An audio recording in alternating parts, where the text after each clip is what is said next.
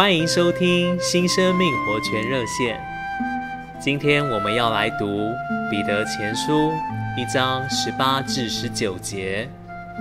知道你们得赎，脱离你们祖宗所传流虚妄的生活，不是用能坏的金银等物，乃是用基督的宝血，如同无瑕疵、无玷污的羔羊之血。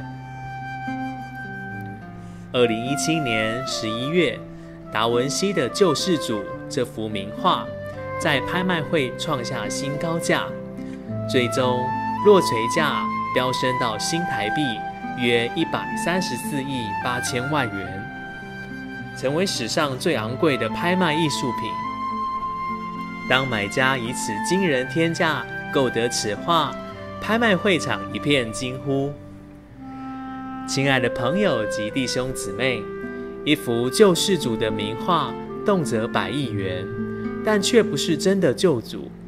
人们以金钱肯定了这幅画的价值，叫人望而兴叹，同时也让人陷入对物质的更深崇拜。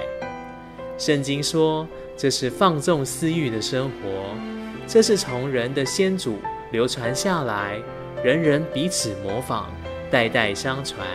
难以脱离的虚妄生活，世人所拥有救世主的名画，并不能给人真正的救赎。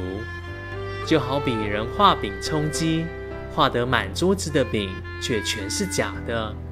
但对基督徒而言，真正的救主已经来到，已经成功了救赎。他所流的宝血比金银更宝贵。亲爱的朋友及弟兄姊妹，神付了极大的代价，将我们从虚妄的生活救到圣别的生活里。